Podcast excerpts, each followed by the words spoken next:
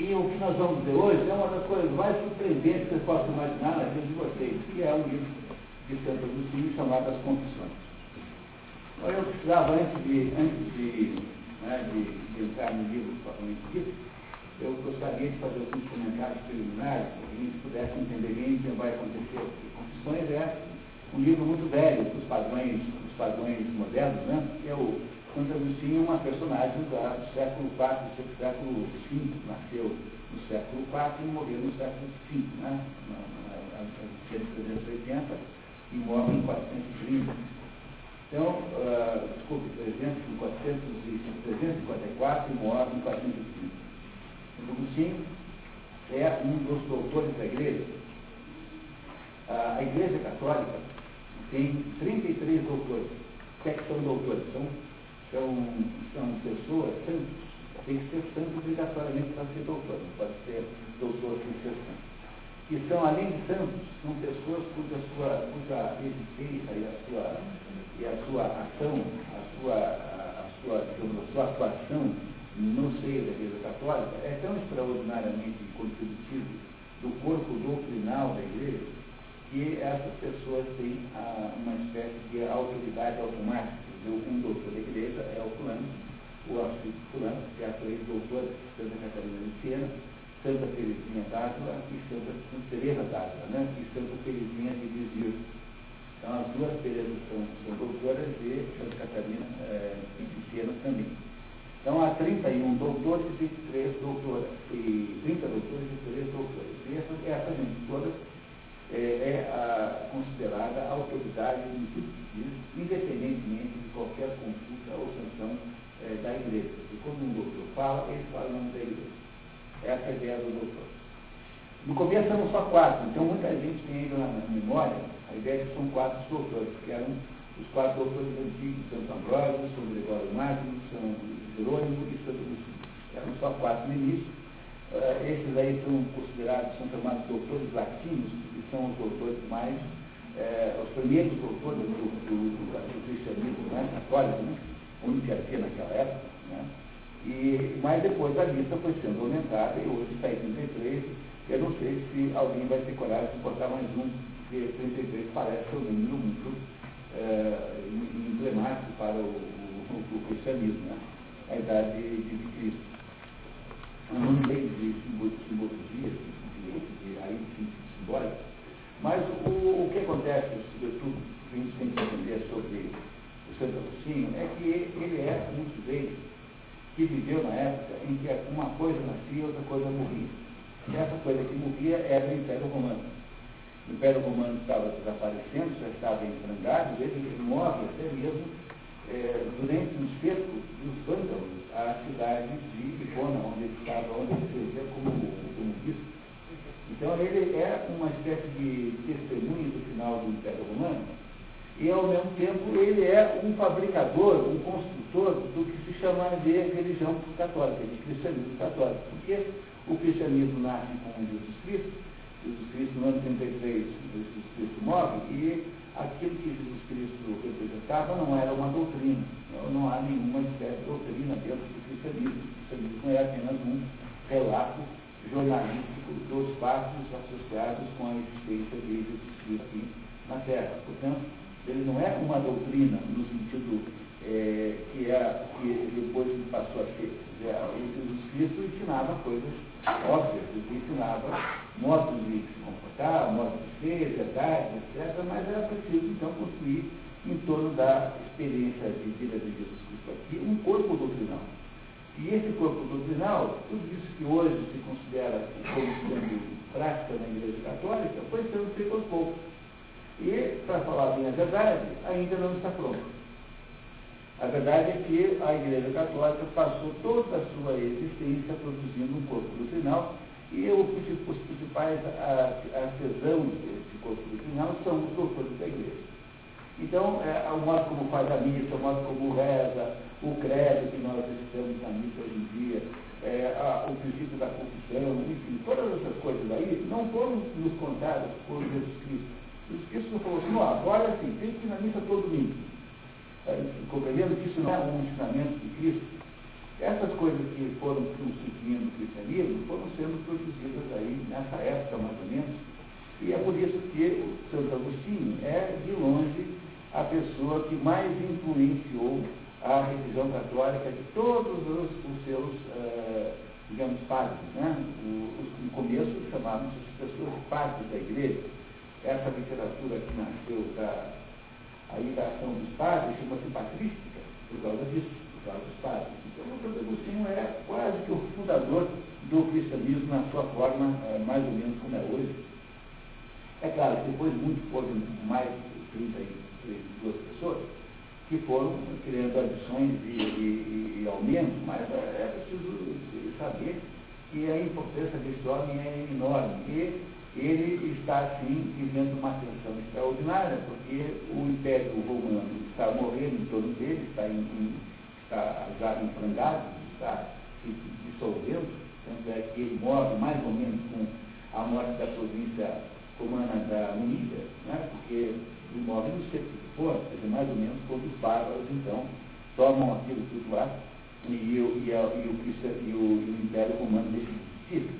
Logo em seguida, em 430, eh, morre Santo Agostinho. Em 476, os, o, o, o Gozo toma o poder romano. 40 anos depois, não há mais Império Romano do Ocidente.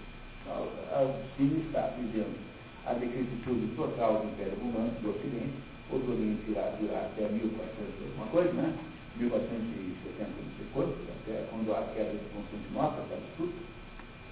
Mas, uh, mas o, o, ao mesmo tempo em que ele é, participa de uma, de uma morte, que é a morte do Império Romano, ele participa de uma, também do nascimento de uma coisa extraordinária, que é a Igreja Católica, que de alguma maneira, né, pode-se dizer, ela, ela é, é, sobrevive romano. Tanto há que a católica no mundo inteiro, o cristianismo espalhou-se pelo mundo, independentemente da existência do Império Romano. Mas tudo se passa de uma maneira muito sutil, é como se Deus preparasse o Império Romano, porque ele cria o cristianismo dentro do, do, do judeu, né?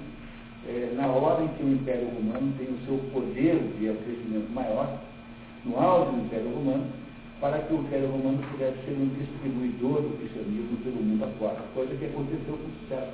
De fato, quando o Império Romano acaba, o cristianismo continua. E no coração do cristianismo está aí a ação de Santo Agostinho.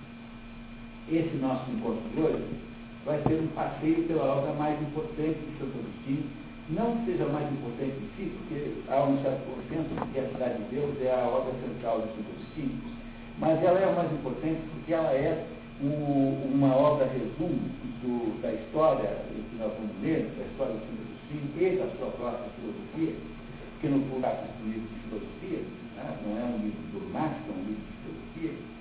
E essa história que nós vamos entender hoje, que é das Confissões de Agostinho, ela nos explica de alguma maneira todo o cristianismo. Se você quer entender o que é o cristianismo, o que é de fato o cristianismo como movimento é, doutrinal, é trazer Santo Agostinho, que você entenderá tudo mais ou menos ali, está tudo mais ou menos ali dentro. É? O Santo Agostinho, a, coisa, a primeira coisa a se entender, bom, vamos dar uma olhadinha na cronologia, rapidamente, se vocês puderem, por favor, pegar a cronologia. Então, olha, em 44 a.C., Júlio César constrói em local diferente a cidade de Cartago, que foi construída em 143 a.C., criando uma província romana na África, no Níger. Vocês reparem que você receberam um mapa. Olha, por favor, o mapa aí que vocês receberam, por favor. Esse mapa aí é o mapa do norte da África no tempo de Santo Agostinho. Então, aí as cidades aí anotadas no mapa, e, e, tem aí o nome, o nome antigo e o nome novo. Tem, tem os dois nomes aí. Então, reparem que esse lugar aí é muito próximo da Sicília. Você está ali a, a, a 250 km por mar, mais ou menos. É essa turma aí, que mora aí, é, são os antigos, é, o antigo povo de Cartago. Lembra de lenda é Cartago? Cartago é um povo comerciante da Mediterrânea que rivalizava com os romanos e que havia sido é, fundado por gente do, do, uma gente filícia, um pessoal dos semitas que, que, moravam onde era uma reunião do Líbano hoje, e que criaram ali um impériozinho comercial mediterrâneo, fundando Cartago. Cartago depois será uma importância muito grande na história de Roma, porque em Cartago é onde morava a rainha Dido, que é aquela rainha com a qual Enéas andou tendo aí casos amorosos antes, entre a fuga de Troia e a fundação de Roma, né, de acordo com um amigo Nito, né? Mas a gente não vai estar muito nesse ponto agora. Mas aí, esse mapinha aí sempre nos ajudará a entender a geografia da história. Então, isso que está aí, né, essa região aí, é aquilo que os romanos chamavam de província pró-consular da Nunícia. Ou seja, quando os romanos derrotaram Cartago, tomaram aquilo militarmente e passou a ser uma província romana. Tanto é que o pai de Agostinho era romano. Os habitantes locais não, não eram romanos, são berberes. Berberes são eles, essa turma que mora no norte da África. Hoje, um pouco misturadas com árabes, mas nessa época não, porque nessa época, aí no, no no ano que nós estamos falando do Agostinho, no ano 400, os árabes não eram nada a não ser uma tribo que a dor de cabelo lá na Arábia Saudita não tinha menor importância. É, logo em seguida, com o islamismo, lá pelo voto dos anos 600, com base no islamismo, os árabes tornam-se uma potência imperialista extraordinária. E o que acontecerá é que eles tomarão de assalto tudo isso aqui, mas muito depois do Agostinho e criaram aqui uma região islâmica. Né? Então hoje o Berbere, que mora ali, que não é exatamente árabe, tecnicamente não é árabe, aqueles sujeitos que tem em Paris ali, aqueles árabes que tem em Paris, são todos berberes. E eles, eles são todos da mesma turma da mãe de Santo Agostinho. Santo Agostinho era miscigenado de europeu, no sentido de ser filho de um patrício, de um, de um romano, né? chamado patrício e ser filho de uma mãe berbere, que é uma pessoa lá nativa do norte da, da Bom, então isso tudo começou aí, né?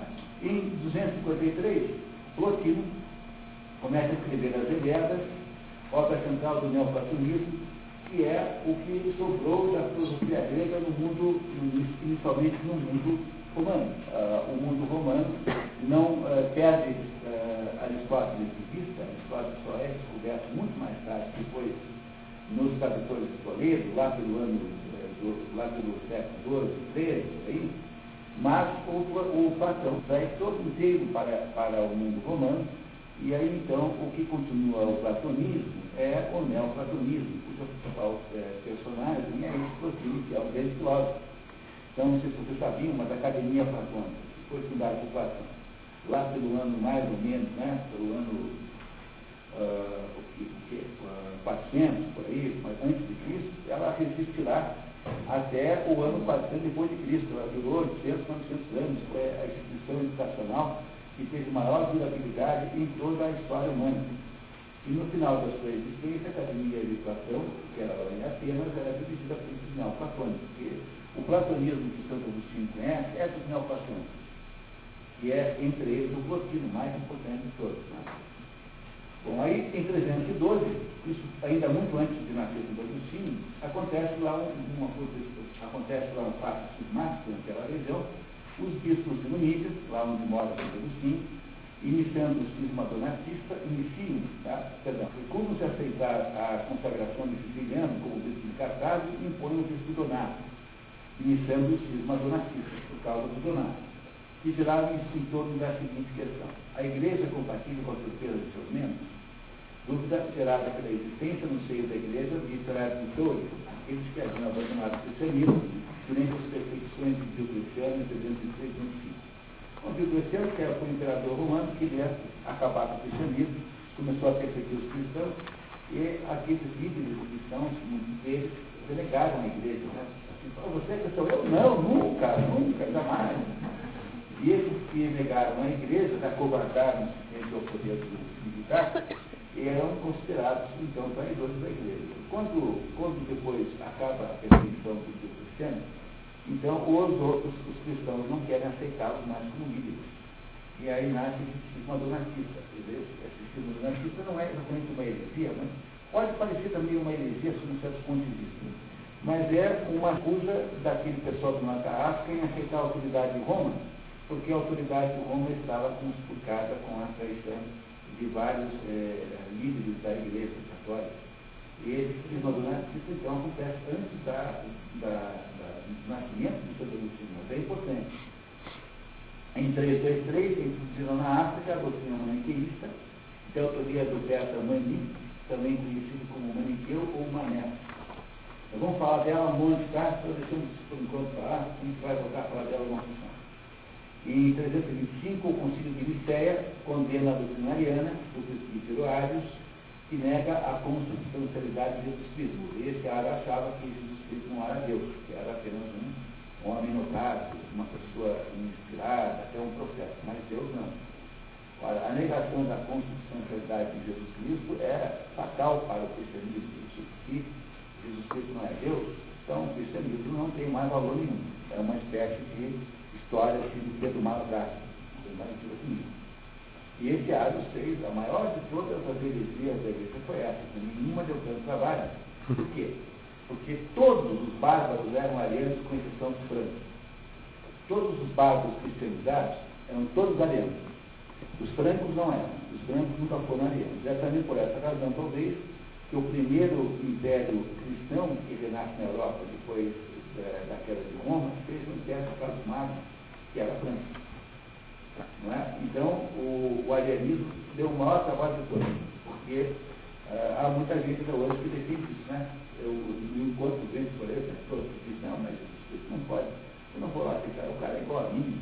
Entendeu? A ideia de que isso possa não ser Deus é uma ideia altamente sedutora até hoje em dia. Isso é uma heresia, chama-se arianismo. Você acha isso?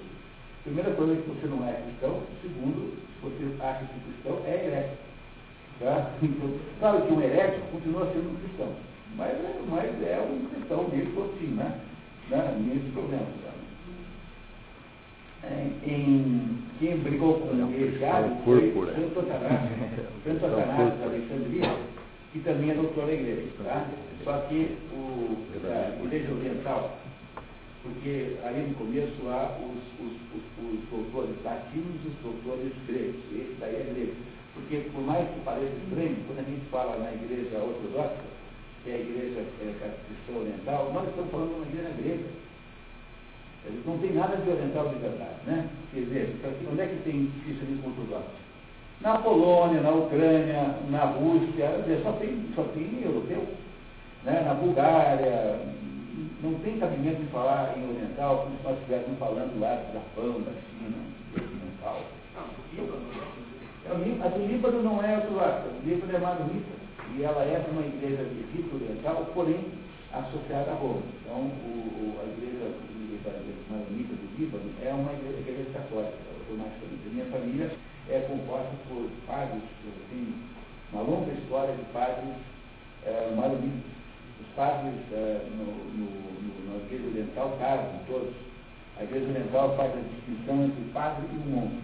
Então ela propõe o celibato apenas para o monge e o padre é, tem uma vida mundana comum, quer dizer, mundana no sentido secular, né? Por favor, não? Quer dizer, o padre tem uma vida secular e ele, o padre que vive na comunidade, casa, tem filhos, tudo. Agora, o monge não, o monge tem vida monástica, o monge, o monge vem de monos, monos é alguém que está sozinho. A diferença enorme entre as duas igrejas, conversávamos aqui a Anatólio é que a igreja oriental ortodoxa é absolutamente mística e a igreja ocidental uh, católica é uma igreja doutrinal. nenhuma outra religião na história do planeta consegue falar das suas doutrinas filosoficamente como fala o catolicismo. O catolicismo tem uma catedral é, gótica extraordinária chamada escolástica, em que todas as doutrinas cristãs estão expostas astronomicamente falando. Então, essa, essa, ideia, é, essa ideia da filosofia cristã só é possível no Ocidente. No Oriente não há nenhuma filosofia cristã, eles são todos místicos. Como aqui você tem uma doutrina pesada, então aqui no Ocidente a Igreja Católica tinha que ter o quê? Centralização política. Porque se há uma doutrina mística, você tem que cuidar dela, né? E essa é a razão pela qual o Papa no Ocidente tem tanta importância é, é como tem. Ah, e é justamente por isso que houve aqui o cisma protestante, porque o cisma protestante é uma reação ao que? A centralidade do Vaticano no mundo ocidental. Na igreja oriental, nenhum cisma foi possível, porque no fundo, no fundo, eles não brigam por doutrina. No fundo, a igreja oriental é completamente mística. Eles estão o tempo todo tendo experiências místicas e não tem racionalismo cristão como aqui no mundo ocidental. Vocês entenderam que isso significa que essas duas igrejas acabaram tendo é, dois é, destinos completamente diferentes? A nossa igreja, que é doutrinária, ela deixou-se de alguma maneira é, vencer pela, pelo mundo da ideologia. Então é possível que apareça alguém aí que propõe, por exemplo, o Leonardo Botti como o 34 doutor da igreja. Ou então o Hans Kim, qualquer pessoa dessas aí. Olha, capaz que numa noite de corte, a verdade é que é, eu quero até falar uma coisa dessa, mas o, mas o, em princípio é o Papa que diz quem é doutor da igreja, ou o concílio ecumênico. Na prática, só o Papa diz até hoje.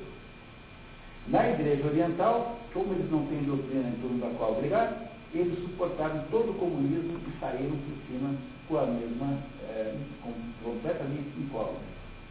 E essa é a diferença entre essas duas experiências cristãs, a da igreja oriental e da igreja ocidental. Bom, mas isso é um assunto grande, né? A gente tem que voltar aqui para o Santo Agostinho. Nesse mesmo concílio de Nicéia foi estabelecido o credo. O credo é essa recitação que se faz na missa e que é o resumo do que é ser um cristão. Você quer, você quer, saber, você quer saber o que é ser cristão, basta que você acredite naquelas coisas que você diz. Credo é eu acredito. Né? Credo significa lá que eu acredito. Creio em Deus Pai, Deus. Essas, essas afirmações é são as afirmações necessárias para que alguém seja cristão. Você é cristão, você é cristão. Bom, feito tudo isso, no ano 354 nasce Augustinus, uh, Aurélio Augustinos, a nossa personagem, no dia 13 de novembro, em Tagaste, hoje, Socaraste, na Vera, se falem aí Tagaste, está ali, tem, eu marquei aí para vocês, né?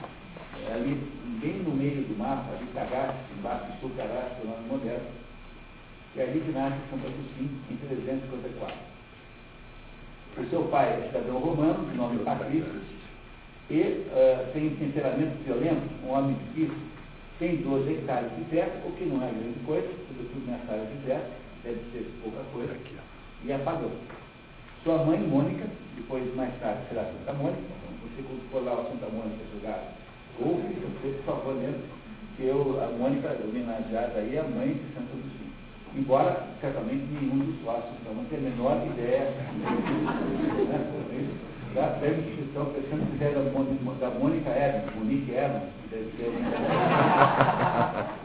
provavelmente tenta muito bem. Então aquela Mônica do. Levinsky. Do, não é do. Mônica do Maurício Souza. Não, aquela outra aí do, do Renan Calheiro, não é Mônica? Ah, ela é chupim. Ela é chupim. Sei lá.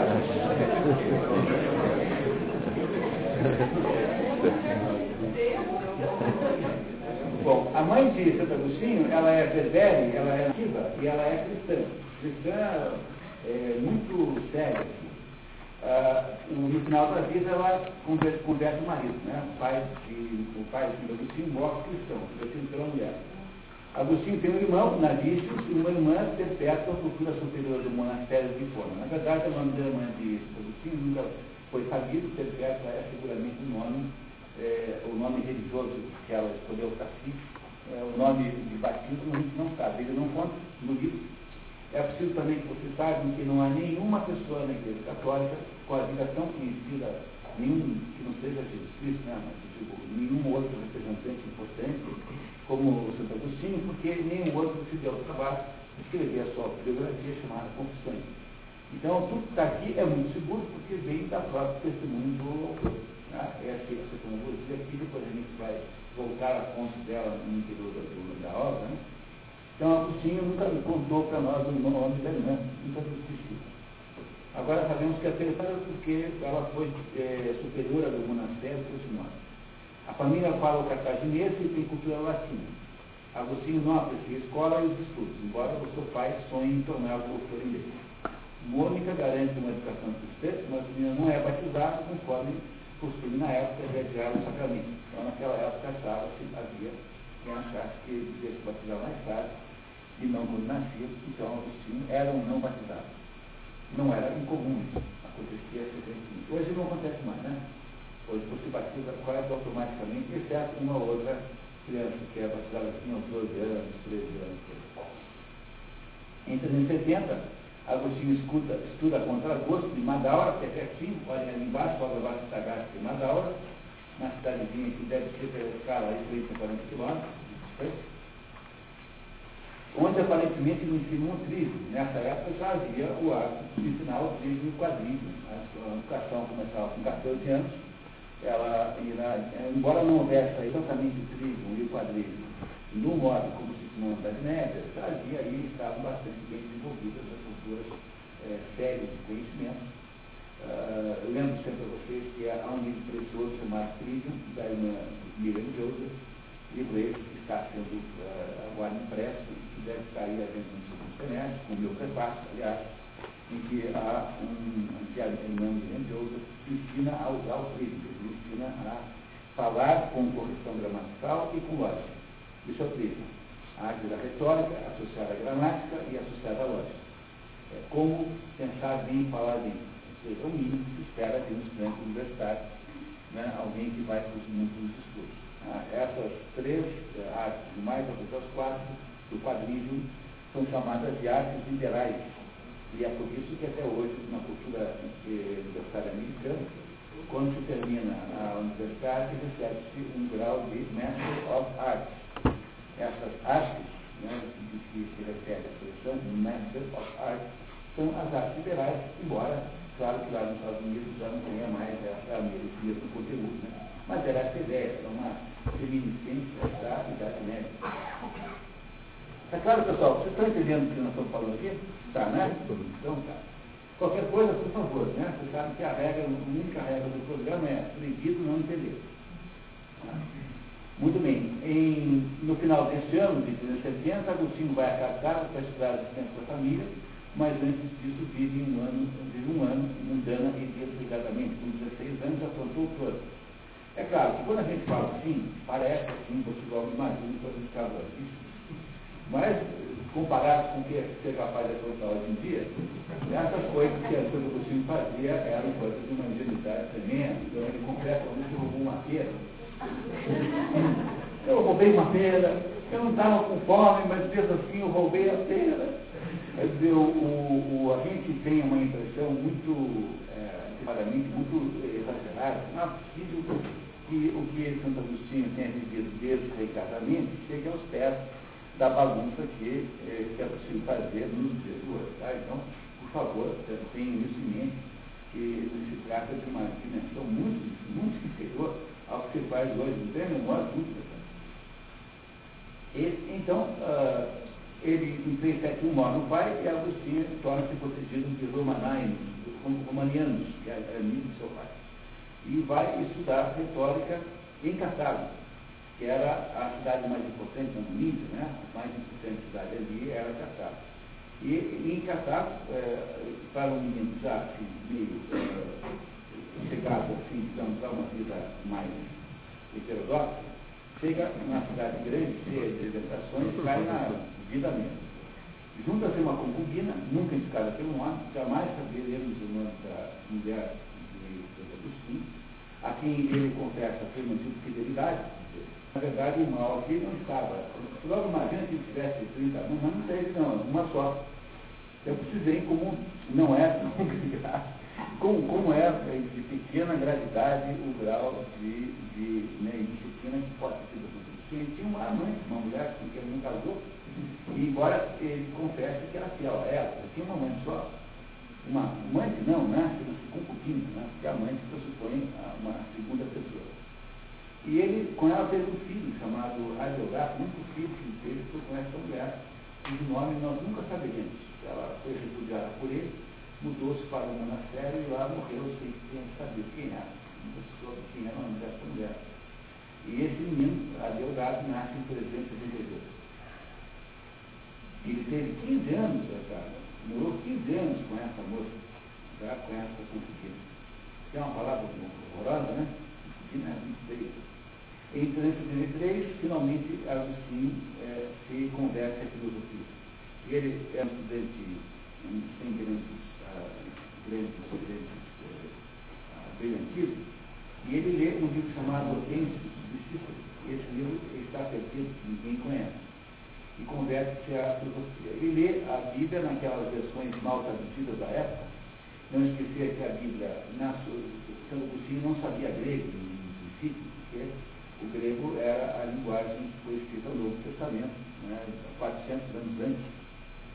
E ah, o Velho Testamento foi escrito em hebraico. Então, o que havia eram traduções ali para o latim, ainda não havia Vulgata e São Jerônimo, portanto havia traduções precaríssimas. E aquilo eu acho aquilo ridículo, porque quando você lê a Bíblia e coteja com um livro filosófico, parece que a Bíblia é um livro cheio de, de fragmentações, cheio de linguagem simbólica, e o livro de filosofia, de modo geral, um livro escrito assim, com uma certa racionalidade. Então, ele gosta mais de Cícero do que da Bíblia, nesse momento da sua vida.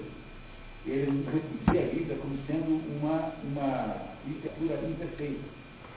E aí acontece com ele um, um, um fato quase, é, segundo, o segundo fato da vida dele, que foi que ele se transformava em maniqueísta, para desespero da mãe, porque o maniqueísmo é teoricamente se você, ele não é cristianismo, mas se você insiste que ele é, então é uma heresia. A ideia do central do maniqueísmo é que os maniqueístas, que no fundo é uma, esse maniqueu era persa, e ele copiou isso do zoroastrismo, que foi a religião que havia na Pérsia 600 anos antes. Dizer, a ideia do maniqueísmo é, é, que o bem e o mal lutam nesse, no cosmos para obter a vitória. Então, um, é feito de uma luta do bem e do mal. Ora, se o, se o bem e o mal lutam no cosmos se tem a mesma importância, isso significa que Deus é também autor do mal.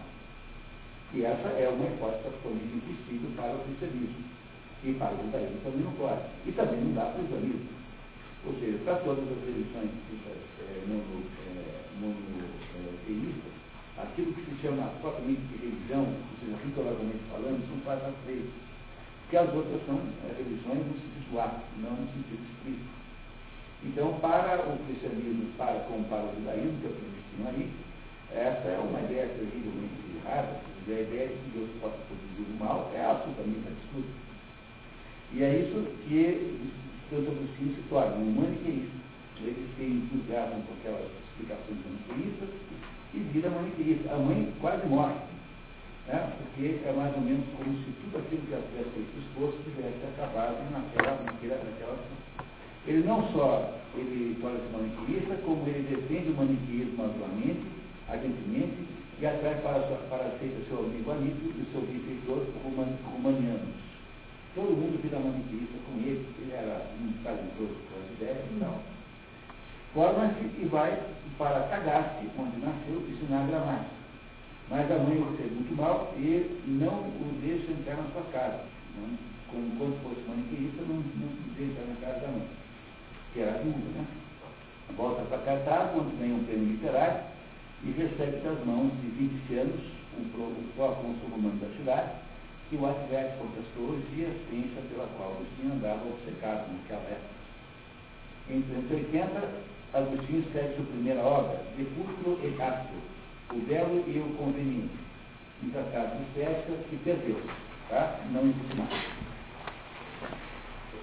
Antes de partir para Roma, primeira vez que Agostinho sairá da África, conhece Fausto de Milese, um bispo maniqueísta que havia vindo visitar Cartago e convence-se de que aquela doutrina é pura retórica. O próprio Fausto admite não poder explicar os pontos levantados por Agostinho. Na capital do Império, frequenta livros maniqueístas mas começa a se distanciar da seita que abandonaria completamente em dois anos. Entre o início do abandono foram nove anos de maniqueísmo. Durante nove anos, Agostinho foi maniqueísta. Contra a opinião e o desejo da sua mãe e contra toda a doutrina cristã. Não, sou, fiz nada, somente absurdo dentro do público da perspectiva cristã. Em, fica muito doente e quase morre estabelecido abre uma escola de retórica em Roma. Em 13, o padre Jerônimo, mais tarde São Jerônimo, é, recebe encomendas do Papa Damaso, depois São Damaso, para rever o Novo Testamento, estabelecendo o texto da Vulgata por volta do ano 400. Então você veja que vida, né?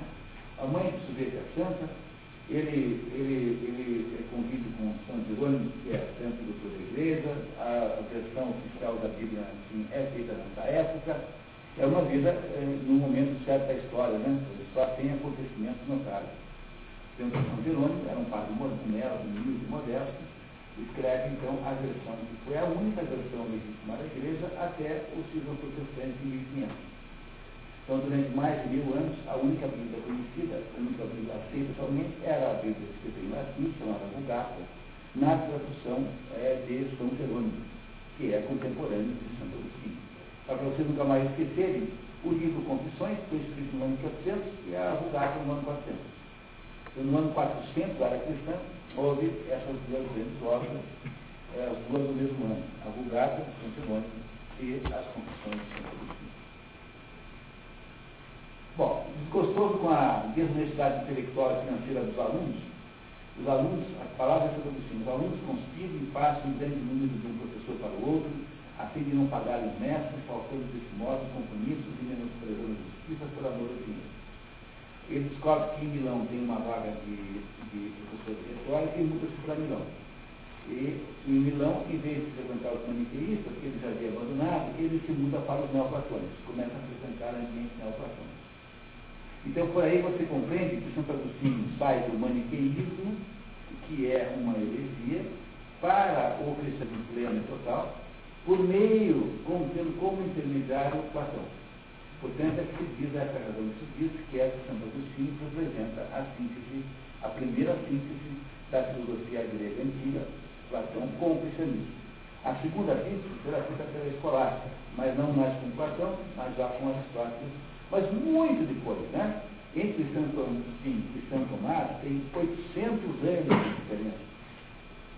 E como as pessoas não, se, não, não, não, não aprendem a lidar com a taça, eu sempre digo que a melhor coisa que tem é, como só tem 2.500 anos de história, é criar um mapa mental com 200 datas mais ou menos básicas, a partir das quais você interpreta o mundo. Porque, de vez em quando, eu encontro gente achando que Santo Agostinho e Santo Tomás discutiam teologia assim, né, entendeu? Um com o outro, né, quando na verdade eles estão 800 anos distantes um do outro. Ah, então, aí, no ano 400, não é isso? Não é isso? Aí o, o Santo, Santo, Agostinho vai para Milão e começa a contar os platônicos. Ele não quer ainda ser cristão, ele é apenas um. Ele é um cristão assim meio por conveniência, porque a mãe dele ficava rolando o tempo Mas ele não era de fato cristão. E vai ser platônico e começa a descobrir no platonismo coisas notáveis e ele só se converterá de verdade quando ele conhece Santo Ambrósio. Santo Ambrósio, que, é, que era o, o, o bispo de Milão, e é Santo Ambrósio, que também é doutor da igreja, junto com ele, mais de nome, São Gregório Magno, os quatro primeiros doutores. Ele, Santo Ambrósio, é que mostra para Santo Agostinho que dava para olhar pelo, pelo, pelo viés platônico e descobrir Deus exatamente como ele fez. E aí, então, Santo Agostinho via platonismo é que se muda para o cristianismo. Aí provando mais uma vez aquela ideia do poeta, de que você nunca sabe os mistérios do destino, né? Os alunos não pagavam em Roma, ele resolveu mudar de cidade, isso foi a sua salvação, sob um certo ponto de vista, né? tornou-se então é, completamente cristão E foi Santo Ambrósio que cometeu um cinismo nada. Santo Ambrósio é ruim dele, né? somando cada um desses dois lados, e mais um fato de soberano indivíduo, não é isso? Muda-se para Mônica, muda-se para Milão também. Uh, Agostinho torna-se seguidor do bispo de Milão, Ambrósio, mais tarde Santo Ambrósio, doutor da igreja, rompe com a sua concubina, é, que se retira para um convento, mas arranja outra, enquanto espera um casamento combinado com Mônica, com a mãe dele, com uma família da sociedade. A, a, a menina que ia casar com ele tinha 10 anos, só não podia casar com ele. Então esperava até ela completar 12, que era a idade a idade de casamento, para poder casar com Santa Agostinho. Ele, obviamente, nunca casou com ela, né? Isso nunca aconteceu, mas ele, ele enquanto esperava, ficou com uma outra concubina, cujo nome também não sabemos. Você vê, né? O Santo Agostinho é, tem essas coisas, né? Aí na, nas confissões ele confessa que ele diz assim para Deus, Deus, dai-me a castidade, mas não agora. ele que fala isso, não sou eu que estou inventando. Entendeu? Tá? Não é fofoca aqui do, do professor. Tá? 396. Converte-se ao cristianismo em agosto, quando, aos 31 anos, angustiado sobre uma figueira, ouve uma voz infantil que lhe diz, tome, leia, tome, leia, toma, leia, toma, leia. Isso significa.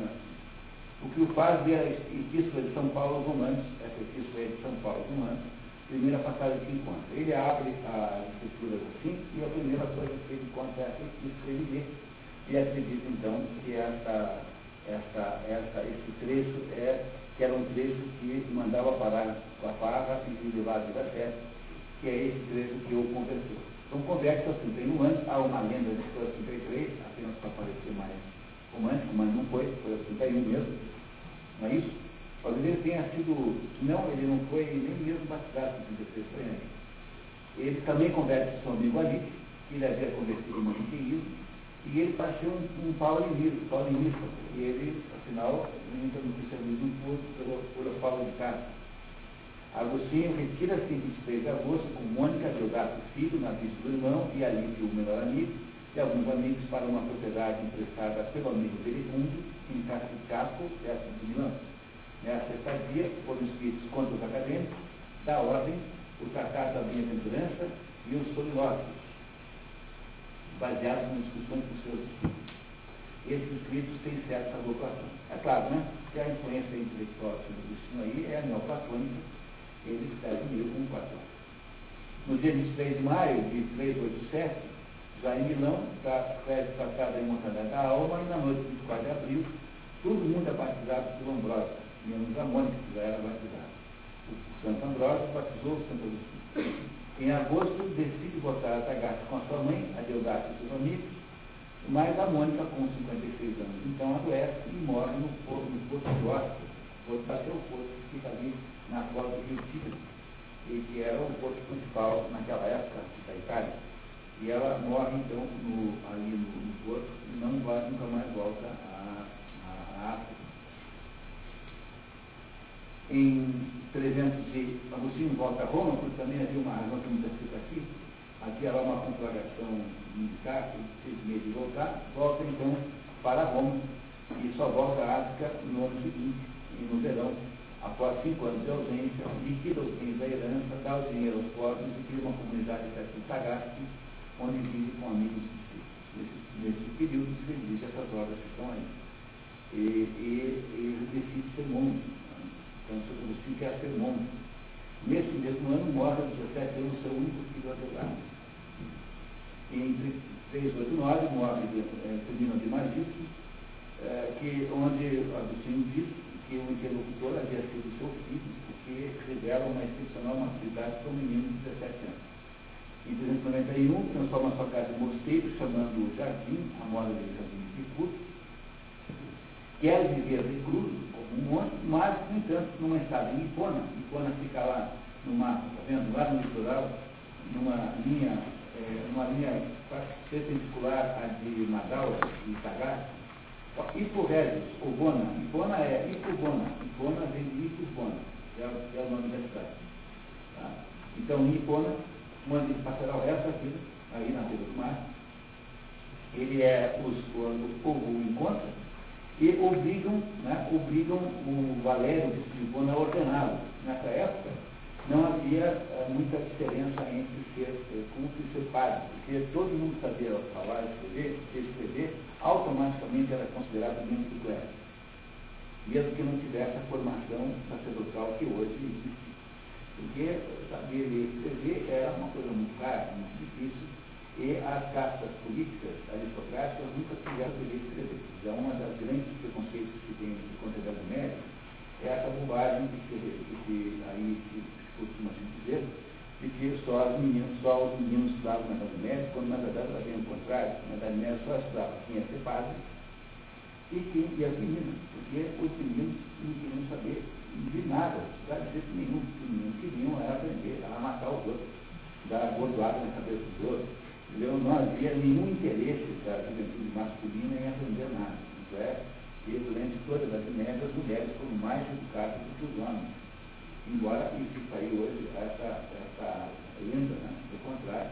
É uma lenda feminista, missionária, né? faz, é, tenta prever isso. ah, muda-se para Hipona. Ele queria ser monge lá em Sagasti, agora vai ser auxiliar do bispo de Hipona. Em 392, polemiza com o maniqueísta Fortunato. Em 395, polemiza com Jerônimo, aquele da Vulgata, né? sobre controvérsias teológicas da tradução Septuaginta. Septuaginta é a tradução que foi feita do, do Torá. Torá, para quem não sabe, são os livros primeiros da, da, são os livros eh, judaicos que em, no cristianismo chamam-se Pentateuco, que são a lei mosaica, que são os livros atribuídos, cuja autoria atribuída a Moisés. Então, aos 72 rabinos, em 72 dias, traduziram para o, o latim o, o Torá. E essa é uma das.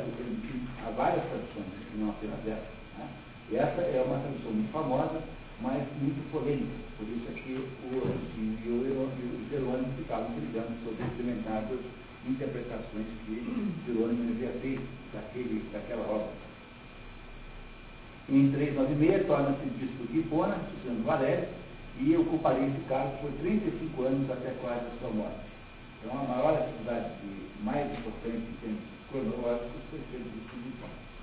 Em 399 são fechados os tempos pagãos, é, em 400 termina a, as confissões. Confessionum Libri Tredestim. O nome oficial do livro é esse, quer dizer, 13 livros, Tredestim é 13. Então, Libri Tredestim, são os 13 livros de confissões. O nome desse livro aqui são os 13 livros, ou 13 livros, claro. É uma coletânea de 13 livros que estão aqui dentro, tá? São capítulos, né? Mas chamados no segundo antigo de livros. Então, o nome oficial das confissões é os 13 livros das confissões. Em, em 404, debate com Félix, um dos doutores maniqueístas, que se filtraram derrotados e abraça o cristianismo. Em 409, Pelágio e Visita Cassado. Esse Pelágio é autor de uma outra heresia chamada Pelagianismo. O que, é o, o Pelagianismo? É a ideia de que não há pecado original, que o homem é puro de nascença. Para o Pelágio, o pecado de Adão foi um pecado pessoal não foi um pecado é, coletivo da humanidade. Se assim, é assim, então não há preciso batizar ninguém, porque o, o, o, há preciso remover o pecado original via batismo, e aí o homem salva-se por sua própria obra e graça, porque em princípio todo mundo está salvo. E essa é uma ideia perigosíssima também, porque a ideia de inocentação da humanidade é uma ideia que, é, que, que com a culpa, já estava difícil para sair lá da zona, imagine como é que faz agora com essa ideia, com a ideia de que não há culpa nenhuma. Né? Essa é uma ideia super brasileira, sabe? Aquela, a tal ideia de que não há pecado debaixo do doador, essa ideia pela a ideia de que é uma inocência natural nos seres humanos e que não há que fazer nada para resolver isso. Isso o Santo Agostinho uh, resolve com a golpe de a golpe de eloquência terrível, mas ainda hoje é uma ideia muito comum. Talvez a heresia que tenha sobrado com mais anos tenha sido essa mesmo. Vocês estão reparando uma coisa importante? Santo Agostinho passou a vida combatendo heresias. Quando você faz isso, você está estabelecendo, na verdade, a credibilidade, quer dizer, está estabelecendo a credibilidade de crer. Portanto, no final da vida de Santo Agostinho, pela própria erosão das heresias possíveis, e as heresias eram comuns nessa época, porque era nessa época que estava todo mundo tentando entender como é que era. Então, no final de tudo isso, acaba saindo um cristianismo meio que dogmatizado, ou seja, com uma doutrina central estabelecida. Essa é a maior de todas as obras de Santo Agostinho, que pelo combate às heresias chegou ao que se chama de ortodoxia cristã. É isso que ele fez é, com, com o quê? Com argumentação filosófica. Porque as heresias têm que ser combatidas filosoficamente e não apenas com algo de fé, né? não era essa ideia. Né? Não havia inquisição também, não havia disso, isso é uma coisa da Idade Média, muito mais tranquilo. Hoje não havia inquisição, o negócio era fazer um concílio que debateu o assunto, como eram os concílios todos que eram feitos naquela época. Muito bem. Em 410, o Visigodo Alarico saqueia Roma começa já a, a, ver aí os momentos finais de Roma, do outro lado do mar Mediterrâneo. Né? Em 413, começa a Universidade de Deus, a primeira obra da filosofia da história, descrevendo a história como resultado da luta constante entre a Civitarei e a Civitas Helena. Na verdade, é assim, os que amam a, os que amam a Deus fazem a cidade de Deus. Os que amam a si próprios fazem a cidade dos homens, cidade terrena. Essas duas cidades são sempre luta. E, e, e a, a, a, ideia é que a história deveria acabar com a vitória da cidade de Deus. Ou seja, que o amor de Deus é mais importante que o amor ao, próprio. Por isso é que o primeiro mandamento é amar a Deus por todas as coisas e não é amar, amar aos outros como a si mesmo. Então há aqui uma, uma, uma, dentro dessa ideia, né, dessas duas cidades em conflito, há uma filosofia de história maravilhosa. O livro Cidade de Deus é o livro mais importante do livro, mas é de leitura um pouco mais difícil, porque para começar a ler, começa por Confissões, que é muito melhor do ponto de vista metodológico. Em 422, faz campanha pública contra o sistema donatista, debatendo em público com o bispo Antônio. Então, lembra do sistema donatista? Quer dizer, será que o fato de o sujeito é um bandido, ele tem direito de representar a igreja? E, e, e esse é o problema, né? Porque se você vai levar isso muito a sério, compreendendo como vai ficar difícil a vida, porque eh, todos são pecadores, né? Então, de fato, ao levar à frente a ideia do cisma donatista, teria que haver quase que uma disputa total na igreja, porque quem é, quem foi o pai que não roubou um pedaço de bolo de noite escondido no, no, no, na, na, na sexta-feira santa. Entendeu? Entendeu? Na, na, na aquarela. E foi que na aquarela não tomou um pouco mais de vinho, dias, sei lá. Então, na prática, na prática, você não pode, que Agostinho argumenta o seguinte, você não pode exigir uma igreja dividida por santos. Porque, porque a graça que os sacramentos produzem não é uma graça produzida pelo Pai, mas é uma graça produzida por Deus, o Pai é apenas um instrumento. Como quem dá a graça não é o Pai, não é Deus, então não há como você exigir uma perfeição moral de todo mundo. É claro que se você tem direito também de expulsar os piores, né? é? Mas, o, mas a verdade é que você não pode estabelecer essa, essa limitação, porque com isso a, o tal do cisma mariano transformou-se numa heresia. Compreenderam o cisma mariano é um cisma donatista? Passou a ter cara de heresia, você leva às últimas consequências o, os argumentos, os argumentos pró-donatista. Né? É claro que nós preferimos que as pessoas fossem melhores, mas, no fundo, quando quem está agindo ali não é o ser humano, é Deus diretamente, portanto, do ponto de vista teológico, não se pode exigir perfeição de todo mundo. O que não quer dizer que você não deve dizer os vistos e dizer umas verdades para os vistos como merecem. Ah, que é, sobretudo, fundamento não teológico, que a autoridade espiritual, a autoridade do padre, é apenas no âmbito espiritual. Ele não tem autoridade nem sobre a autoria esportiva, nem sobre política, nem sobre economia, e muito menos sobre placar de dom espiritual. Compreendendo que não, a, a, autoridade do, do religioso é a, restrita a assuntos de natureza é, é, de rituais religiosos daquele tipo. Exceto o CNBB, né? Pois é, entendeu? Esse é o problema, né? né? Continua havendo santidade mesmo assim, na verdade dele, né? Bom, aí, continuando, né, em 426, eu tenho permissão para estudar 5 dias por semana em nome hierárquico, seus auxiliares sucessor, a mesma coisa que o Valério tinha feito com ele 35 anos antes, não é? para ele poder estudar ele, em 428, defende a atividade de justiça contra os arianos em conferência pública, combatendo a heresia ariana, e em 430, apresentado Agostinho morto com 75 anos, em 28 de agosto, quando no cerco das tropas dos vândalos atrás de Roma. Ele não, ele não foi morto na guerra, ele estava doente, ficou doente durante o cerco. Mais tarde, o seu corpo foi transferido para a Catedral São de Cielo d'Oro, em Pávia, Pavia, tá? Não tem esse acento ali, é Pavia, em Milão, exatamente ao lado do corpo de Severino Manso Anísio e Severino Boestes, que está também na mesma igreja, são lá os dois, em Milão. Em 524, para você ter uma ideia da, da, distância, né? ou seja, quase 100 anos depois, Boestes escreve a, a consolação da filosofia, a, a consolação da filosofia. E, e o, o, só em 1898 é que Agostinho é proclamado doutor da igreja. Então, pessoal, deu para ter uma ideia quando entra a vida do Agostinho? Sim, acho que foi. Então, queria só fazer um resumo assim de quatro de pontos para a gente poder entrar em. Então, Santo Agostinho é o sujeito que convive com a decrescitude do Império Romano do Ocidente. Ao mesmo tempo, ele é, é, convive com a formatação do cristianismo, ou seja, a, a criação das doutrinas que permitirão que o cristianismo possa ser uma religião institucionalmente porque a origem do cristianismo não é, não é doutrinal. Isso não tem doutrina nenhuma. Isso é apenas um sujeito que vem aqui e se comporta de um certo jeito, que é tido como o jeito certo e que é o exemplo para o ser humano. Ele, Santo Agostinho, então, faz como isso? Ele faz isso uh, por meio da contestação das heresias, basicamente, que são as dúvidas doutrinais centrais, sendo as mais importantes do natismo, mais no do que no heresia, o pelagianismo, o arianismo e, o, e a outra é o maniqueísmo, talvez a mais importante que ele tenha, ele tenha, ele pessoalmente tenha enfrentado.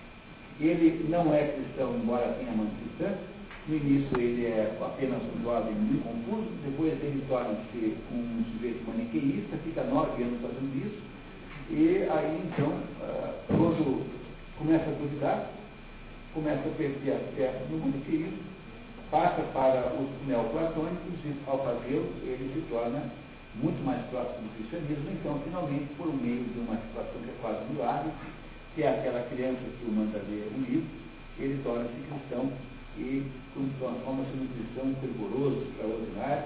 Esse cristão, então, faz, tem uma potência tão extraordinária que Santo Agostinho é, de certo modo, o pai do protestantismo. O protestantismo, ou não esquecer nunca jamais que Lutero era um padre agostiniano. Né? A ideia do protestantismo é voltar a uma pureza que teria existido no tempo de Santo Agostinho. Santo Agostinho também é o inspirador do jansenismo, aquela doutrina francesa, sobretudo francesa, no século XVII e XVIII, que queria retomar os valores da igreja. Ele, Santo Agostinho, é um inspirador de Wittgenstein na, na área da linguagem, por exemplo, é uma enorme influência de Santo Agostinho em toda a igreja. É claro que depois ele teve que dividir a sua influência política com os, os escolásticos que vieram adicionando depois. Mas até o advento de São Tomás, ninguém era mais importante na, na filosofia cristã do que Santo Agostinho. Ninguém, ninguém, ninguém, ninguém chegava perto dele. Era de longe o maior intelectual que a cristandade já havia produzido até então. Agora, quando você olha para a escolástica, é difícil de, de continuar mantendo isso, porque a escolástica são catedrais, gosta de saber, né? a escolástica tem uma, uma dimensão intelectual muito mais sofisticada, mas não quer dizer que Agostinho não tenha um método extraordinário, ele é muito, muito meritório. É, e é uma das mais influentes personalidades intelectuais da história. O que nós vamos fazer agora é ler alguns trechos da sua obra, é, que são esses textos aí, não é isso? É, e eu vou, na verdade, aqui nós não vamos ter um jeito de fazer como da outra vez, porque não há como separar a leitura dos comentários, então o que eu vou fazendo é comentando aí determinadas passagens de Santo Agostinho, e chegamos no final, como não vamos ver todos, porque eu fiz uma boa seleção da seleção, e aí no final o que acontecerá é que é muito provável que você tenha feito o mais curso, o mais rápido curso de filosofia agostiniana já conseguido na face da Terra, que vai ser esse que vocês comigo agora, porque, porque embora nem todos os pontos da filosofia agostiniana estejam presentes aqui, e há aí uma quantidade muito significativa dos pontos. Eu fiz um estudo prévio, descobri 13 13 grandes pontos doutrinais de Santo Agostinho, do conjunto da obra, né? E desses 13 pontos doutrinais tem aí uma meia dúzia presentes aqui nas confissões.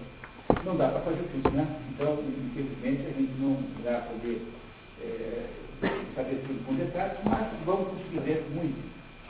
A nossa leitura oficial é a Clara, tá? que é minha filha, e que é uma graça, é uma e eu, eu digo isso depois de fazer uma função de exercício, aquele exercício de entrar em alta, em que você entra num determinado grau assim mental e você fica completamente dizendo de emoções. Mesmo assim, quando eu entro em alta, mesmo assim, não achando claro.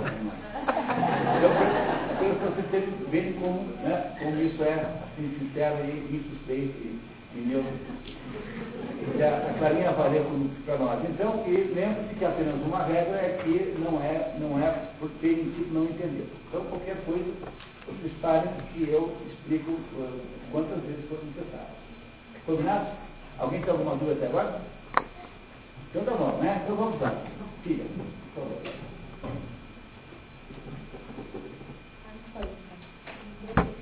Não pode ler aqui. Pode ler aqui. Ah, então é. Santa Agostinho. Agostinho.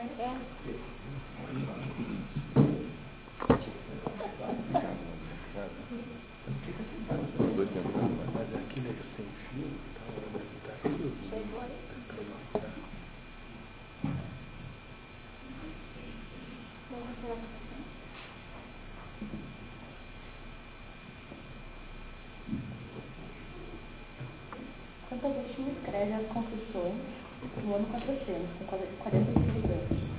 Essa obra representa simultaneamente um condensado de sua vida até o ano de 387, um resumo de sua filosofia, já que nos seus negócios Agostinho diz pessoalmente. Deus é um circuito, mil metus, mil homens.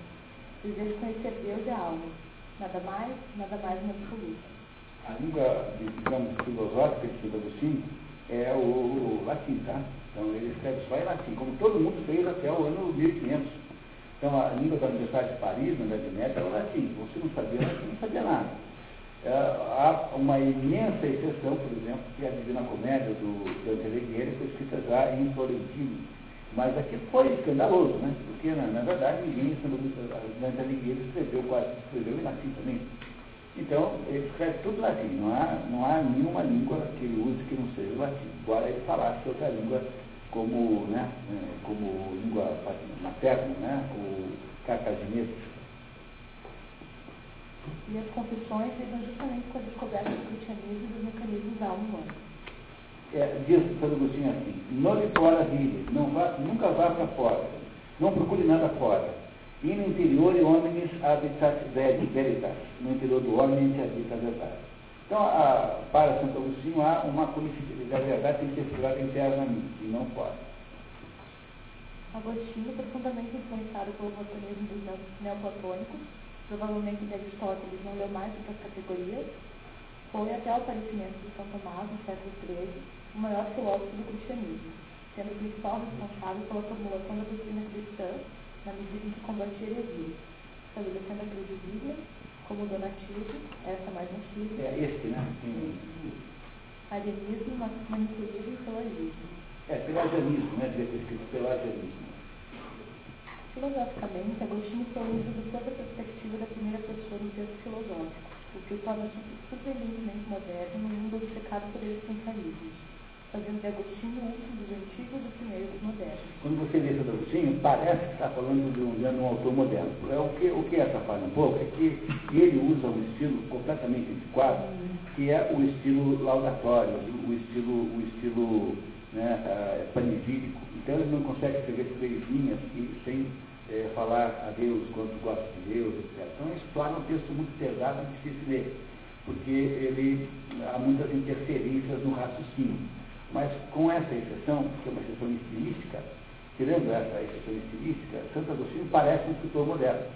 Tanto é que está cheio de gente que acha que ele é um inspirador dos, existencialismos modernos, porque ele, é, pela primeira vez na história da filosofia, aparece um sujeito que fala assim, eu fiz isso, eu fiz aquilo, eu acho isso, porque isso não tem em Platão, Platão coloca a, a, a, o diálogo, né, coloca as ideias na boca dos outros, Aristóteles fala de coisas externas a ele, fala genericamente falando, ninguém mais, um pouco, aquele, um pouco, aqueles maluquinhos lá, como o Diógenes, tinha um pouquinho disso, mas era muito, muito diferente de como Santo Agostinho faz. Santo Agostinho encontra é a primeira vez na história da filosofia que alguém cria, que alguém percebe a existência do eu filosófico, o eu como sujeito do conhecimento. Essa é uma inovação tremenda que Agostinho faz. Ele está contando, por isso que eu digo para vocês que esse livro aqui é o livro mais importante de todos. Porque é o livro que estabelece isso em primeiro lugar, ou, digamos, a, a como sendo um instrumento de, de, de, de pensamento filosófico, e em segundo lugar, porque traz aí dentro como, como, como semente estão todos os elementos mais importantes da própria filosofia do Agostinho. Mas isso é completamente moderno, tá? E isso já existia lá no tempo de Santo Agostinho, no ano 400. Ah, Santo Agostinho cria a ideia do eu filosófico. Seu seguidor mais próximo é Pascal, mas influenciará gerações de filósofos cristãos, o cisma de Lutero, que era padre agostiniano, e o jansenismo, uma tentativa de recuperação da pureza cristã no século XVII e XVIII. É, quando eu digo Pascal, é assim, dois cuidados em Pascal já é do ano 1600, alguma coisa. Mas nenhum outro autor parece tanto com Santo Agostinho quanto Pascal, Blaise Pascal, né, como francês. Esse é o, é, o, é o, escritor mais parecido com Santo Agostinho, de todos. E Pascal está no meio do jansenismo. Né? Outros jansenistas famosos, o Racine, da Pedra, como vocês chamam aqui, é, outro, outro exercício famoso é o, o, o meu Deus, o, o Corneille, também é, é, é jansenista. Você tem inúmeros jansenistas famosíssimos que eram pessoas. O Stendhal, o Stendhal detestava os jesuítas, então defendia os jansenistas meio por, assim, por interesse é, tático, né? Mas os jansenistas são muito, muito importantes no século XVII e XVIII e é tudo de inspiração agostiniana. É? Tá? Então, a essência fundamental do jansenismo é a seguinte: o ser humano, ele caiu, né? cometeu o pecado original e caiu. Como o ser humano caiu, ele tem dificuldade de acertar de novo, porque a sua vontade está de alguma maneira é, decaída também. Pode cair implica também em perder a qualidade da vontade. A nossa vontade também, de alguma maneira, está imperfeita e está prejudicada. Ora, se isso é assim, você não tem mais esperança de salvar vida. Porque se a sua vontade, que é o seu livre-arbítrio, sempre estará prejudicado, tá? contar com ele apenas com ele é uma maneira de não ter certeza da salvação. Portanto, no fundo, no fundo, o que é, salva você é a graça divina. Logo, é, é como se nós tivéssemos que predestinados ao desastre e a Deus nos salvasse se quisesse. Portanto, a frase mais famosa do Agostinho nesse sentido é assim, olha, diz assim, alegrai-vos, um dos, um, um dos ladrões foi salvo. Não, não vos animeis demais, porque o outro foi condenado. Não, é assim, não vos entusiasmeis, porque o outro foi condenado. Quando você vai assistir o Tirano Codô, aquelas personagens lá que são os palhaços, né, que é o Estragon e o, e o, e o Dragon e o, e o, e o Vladimir, né, uma hora eles dizem essa frase, olha, um dos ladrões foi condenado, por mais o, o cuidado, não, não foi salvo, não ninguém, mas que o outro foi condenado. Se você entender o que significa isso, você entende que transbordou.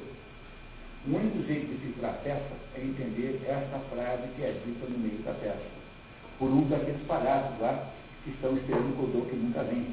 É, acho que é o Estragon que fala, não tenho mais certeza. Acho que é o Estragon, que é o Gogô, né? justamente o Mauro Zanardi.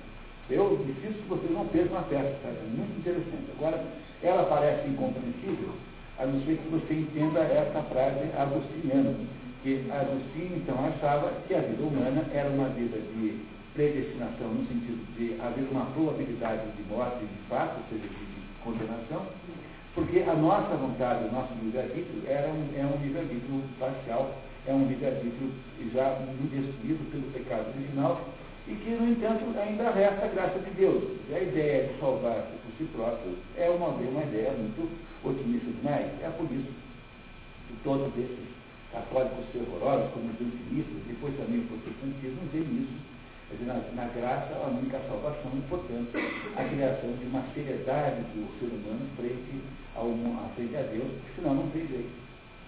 É, é, isso tudo está aqui em segundo sim.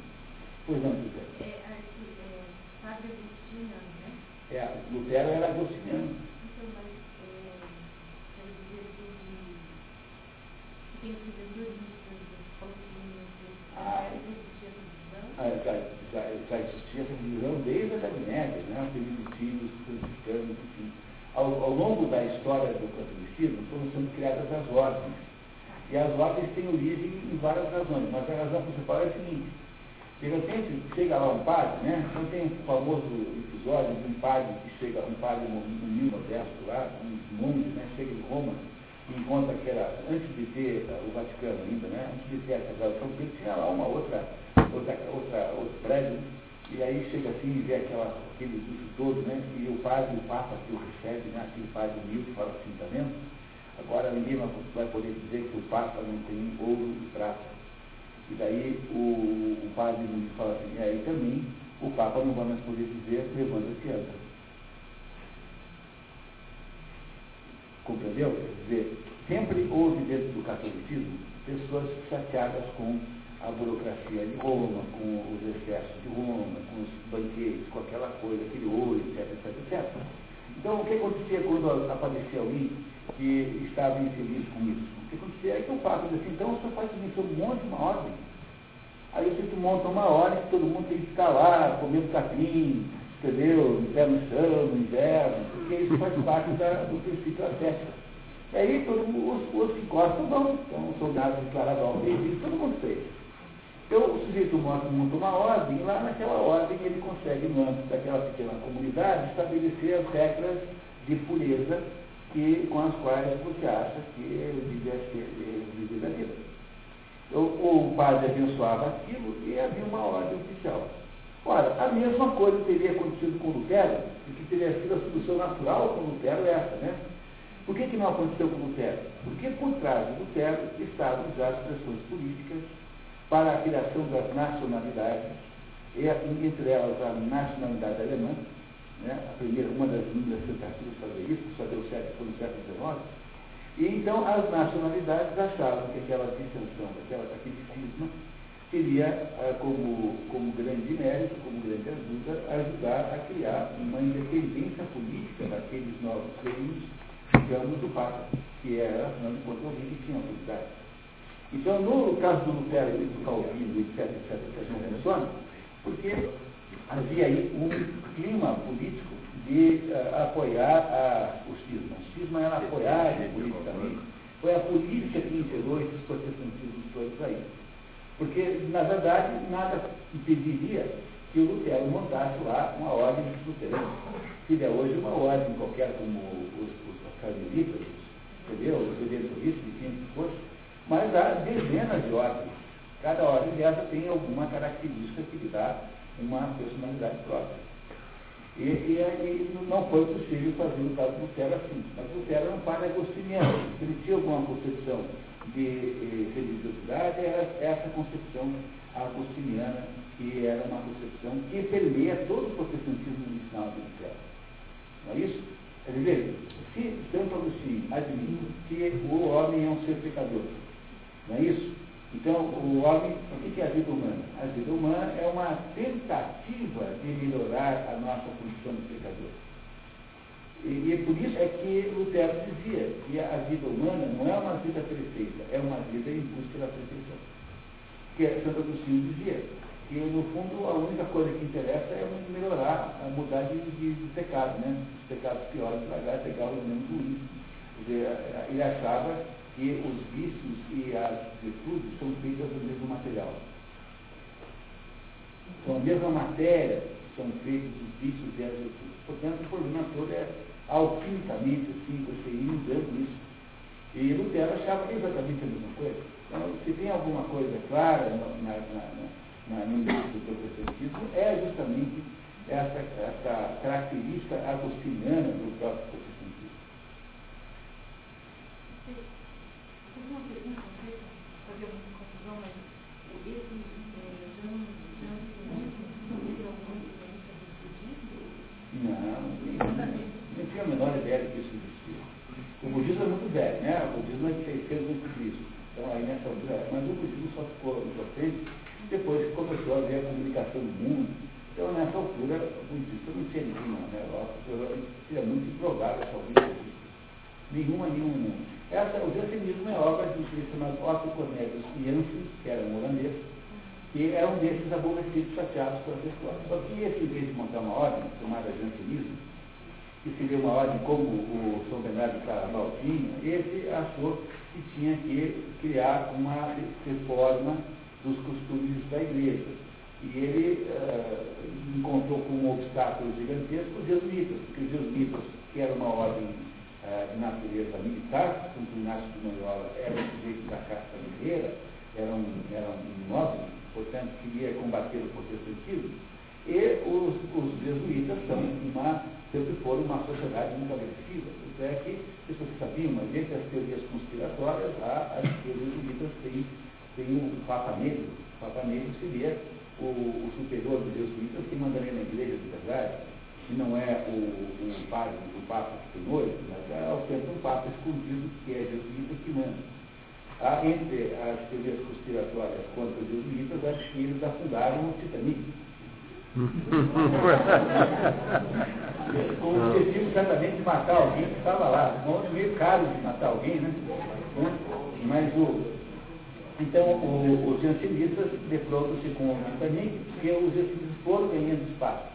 Mas o, aí começa uma briga política dentro da igreja e os, os, os jesuítas convencem os juízes 14 e 15 a perseguir implacavelmente os, os jansenistas e isso é feito ao ponto de mandarem arrasar, de completar, destruir completamente o convento de Royal, que era o convento onde o movimento jansenista tinha sua matriz na França. Não existe mais o convento de Royal. Foi destruído pelo Armando Luiz XV, eu acho, que era, um, que controlado pelos jesuítas. Ah, então, toda aquela, todo aquele teatro clássico francês, no fundo, revela lá, no fundo, um conflito entre os jansenistas e os jesuítas. E quando você vê o vermelho negro, percebe que todos os padres bons que ajudam os lençóis são todos eles. E todos os padres maus, que são aqueles que conspiram, etc., são todos jesuítas. Então, para você ter uma ideia de como era importante, mesmo no século XIX, esse conflito de jansenismo e, e, e, e jesuitismo. Agora, não há nada de budismo nisso, com certeza. A salvação é um ato de caridade divina que acontece quando Deus gosta de você. Mas você, em princípio, não consegue isso, a não ser que ele queira fazer isso para você. Porque a sua vontade, o seu livre-arbítrio, ele só é bom quando ele é para o bem. Mas isso também pode fazer o mal. Portanto, o seu livre-arbítrio é necessariamente limitado. E, é provavelmente um meio de perdição e não um meio de salvação. Portanto, é preciso dizer a Deus que nos salva. É isso, é a essência da teoria da ensinação do catolicismo. Vamos lá então, pessoal. Carinha, por favor. Alvorecer da vida. Confessar dizer, Senhor do céu e da terra, louvando-vos pelos alvores da vida e pela infância do que não mesmo. Concedestes ao homem a graça de conjecturar de si pelo que vê nos outros, e decretar muitas coisas a seu respeito, confiado na autoridade de cinco mulheres. Já então verdadeiramente existia e vivia no fim da infância, já buscava com que exprimir aos outros as minhas vontades. Olha, ele está falando da mãe dele, né? Porque a mãe dele era o tempo todo fazia é, uma formação cristã. Eu acho que vale a pena agora, antes de continuar, eu falar um pouquinho sobre o que significa o regime confessional. Dizer, o que, que significa isso, né? O, o, o Santo Agostinho inventa essa ideia da confissão. Até então não há nenhum, nenhum precedente na história uh, desse jeito. Então, o que é a confissão? É alguém que conta a sua vida é, de uma maneira sincera. O problema da confissão é que é bom, ela depois é instituída como uma regra do, na, no, no, como, um sacramento cristão, né? Ela é um sacramento do católico, católico. Mas a confissão, nesse ponto de vista que nós estamos vendo aqui, não é apenas uma regra sacramental do catolicismo, mas a confissão aqui é outra coisa. Ela é uma espécie de. Olha, é mais ou menos o seguinte: olha, vou dizer uma coisa para vocês, espero que vocês compreendam exatamente o que eu quero dizer. Quer dizer, a capacidade de confessar, de contar a sua própria vida com honestidade é 90% da filosofia. Quer dizer, a capacidade de ser filósofo depende quase que totalmente da capacidade confessional. Porque é só a confissão que gera um comprometimento interno da pessoa e portanto, aí gera a possibilidade de obter filosofia. Modernamente, o nome que está isso é anamnese anamnese é passear pela memória, né? é um passeio pela memória. Mas é a mesma ideia da confissão de Santo Agostinho. Agostinho então faz o quê? Agostinho pega e conta, né? conta o, o, o Friedrich, tem um livro chamado Anamnese, é, o, o, esse autor que é o Friedrich, e assim por diante. Então há muitos outros casos de anamnese. O problema é que de vez em quando aparece um meio picareta, como o Jean-Jacques Rousseau, que faz confissões, mas aí com, com o objetivo de mentir mais do que mentir, é não confissando, confessando. Porque esse é um problema sério, esse é um sujeito meio doente, que tem uma tendência a mentir compulsivamente. Mas não vamos falar mal do sujeito, parece parecendo que tem alguma coisa acontece, não. Imagina. Mas o que interessa fundamentalmente aí é que Agostinho diz assim, olha, a minha vida foi assim, assim, assim, assim, assim, assim. O problema é que quando você confessa, é, junto com a ideia da confissão, que é o que Santo Agostinho faz, tem que haver necessariamente associada a ela uma outra ideia, que é a ideia da, da, da aceitar, da aceitação da responsabilidade sobre a sua própria vida. E isso acaba sendo uma regra que diz o seguinte, que o único meio que tem de você assumir, o único meio que tem de você tomar conta da sua própria vida é partir do pressuposto de que tudo que aconteceu com você de mal foi, foi por alguma razão Quer dizer, se você passa a vida inteira confessando para botar a culpa dos outros, você não confessou coisa nenhuma, que é o que faz o, os outros. Fica confessando para botar na sociedade as culpas pelo fato de que ele é o sujeito que pegou todos os filhos e internou num orfanato. Ah, mas Quer dizer, ele agora, o que é confissão de Jacques Rousseau? É uma confissão de natureza é, apenas política, apenas de dar uma desculpa para o mundo. Não é uma confissão como faz o Santo Agostinho, assim, eu sou culpado pelos meus pecados, eu, porque no fundo, no fundo, não adianta, não há possibilidade da existência humana poder dispensar a culpa. A culpa é absolutamente fundamental para que a gente possa produzir qualquer espécie de sanidade mental. O que não se deve fazer com a culpa é transformá-la em remorso, porque a culpa transformada em remorso é uma culpa patológica. Mas a culpa transformada em arrependimento, ela é perfeitamente visível e viável. Ora, o sentido do cristianismo, em última análise, é fazer desse, porque o que é que Deus faz? Vem aqui e paga o, o preço dos seus pecados. Essa é a ideia do cristianismo. Deus paga o preço do, paga os pecados do mundo. E ao fazer assim, ele já pagou, o, já, foi castigado, já foi castigado em nosso nome. E é por essa razão que a gente tem que nunca mais ter remorso e ter apenas arrependimento e a vida tranquilamente. Pois essa confissão que Santo Agostinho faz é uma condição absolutamente fundamental e primária para que se possa ter qualquer vida inteligência. Não é possível haver vida filosófica se você não for capaz de confessar a sua vida para você mesmo, porque em última análise, quase a totalidade daquilo que você sabe que fez, só você sabe que fez. E ninguém mais sabe. Portanto, no fundo, no fundo, com você mesmo, você devia ter uma enorme necessidade. E é por essa razão que qualquer pessoa que pretenda ter uma formação filosófica, antes de qualquer coisa, deveria ser capaz de contar a própria vida para si mesmo, com toda a honestidade, com toda a sinceridade. E não buscando os culpados pelo modo, pelo, pelo, pelo, pelo, pelas desventuras da sua própria vida, mas atribuindo a sua vida à sua própria responsabilidade. Você é o próprio autor da sua vida. Se você for capaz de fazer isso, você começa a poder entender alguma coisa fora de você que não seja as suas próprias, os seus próprios é, emoções estragadas, porque afinal, ter sensibilidade contra as suas mágoas de emoções não significa que você tenha razão. Dizer, uma, uma mágoa apaixonada não é igual à verdade, é apenas uma mágoa apaixonada. Então, todos nós temos chateamento que a vida não foi de acordo com nós pedimos aquela coisa. Aí não adianta ficar reclamando. Então, não é para fazer confissão para ficar buscando culpado. É uma confissão para quê? Para organizar a alma a partir da qual você pode olhar e ver alguma coisa fora de você. É esse o sentido das confissões, do ponto de vista filosófico que Santo Agostinho inaugura. Então, o que ele está fazendo, começou a falar aqui, né? Ele está fazendo aqui sobre as primeiras impressões que ele tem, contando desde o início, é, dizendo que a mãe dele a, o havia pecado, é, havia né, conduzido para a igreja, embora ele não fosse capaz de fazer isso naquela época.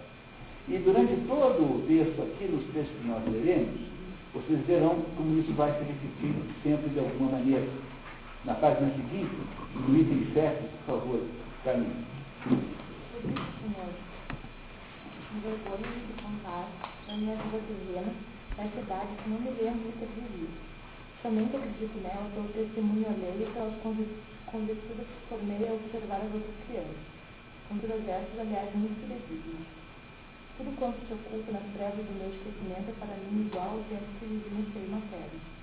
E se fui concebido em iniquidade, e se um pecado me alimentou no ventre de minha mãe, pergunto, Senhor e Deus meu, Onde o de ser inocente de vosso servo, faz em silêncio essa quadra da vida.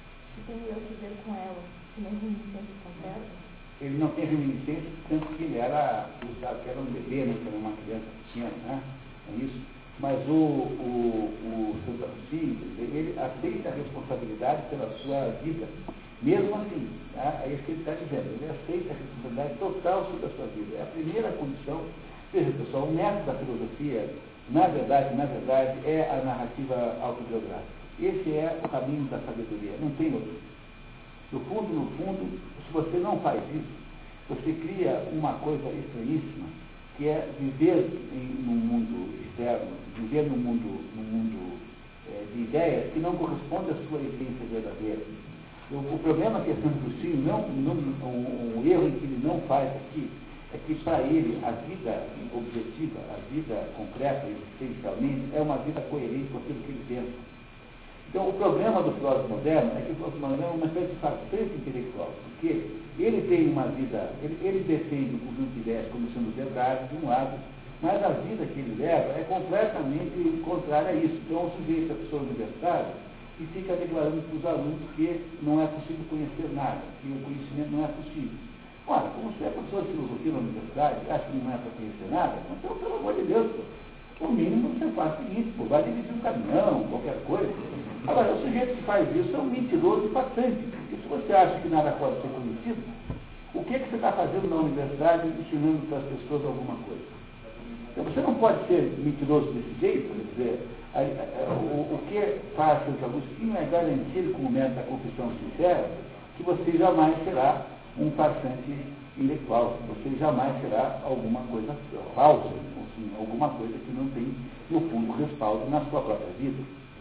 Essa confissão tem que ser absolutamente sincera e tem que assumir a responsabilidade sobre a sua vida. Senão, uh, não dá certo. Dizer, o método da filosofia, no fundo, no fundo, é a autoconsciência. Se não tiver autoconsciência, não tem filosofia nenhuma. Não há filosofia possível fora da autoconsciência do filósofo. Então você não vira o quê? Uma brincadeira, um emprego, uma coisa qualquer que usa para saciar os outros. Então um negócio externo à sua própria existência. Filosofia não é isso. Filosofia é um negócio que só existe na medida em que ela é vivenciada como tal. Porque quando a gente lê um livro de filosofia, nós não estamos fazendo filosofia. Nós estamos sabendo de coisas da filosofia. Mas filosofia só existe mais ou menos como é um jogo de futebol. O jogo de futebol só existe quando é jogado. Ora, o futebol é o quê? É uma coleção dos comentários dos críticos do, dos cronistas esportivos. Não é? Da mesma maneira pela qual o jogo de hoje à tarde não será o, o resumo, a coleção dos comentários dos cronistas esportivos, a filosofia também não é um estudo sobre Santo Agostinho. Entendeu? Isso é que nós podemos fazer aqui nesse momento, em que afinal de contas aqui temos um curso de cultura, mas no fundo filosofia é alguma coisa que você faz enquanto vive, na hora de fazer concretamente.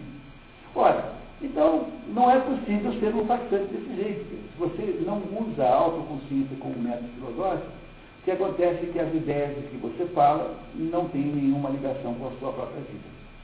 E aí, então, para você ser filósofo, para ser professor de filosofia, é apenas um emprego a mais.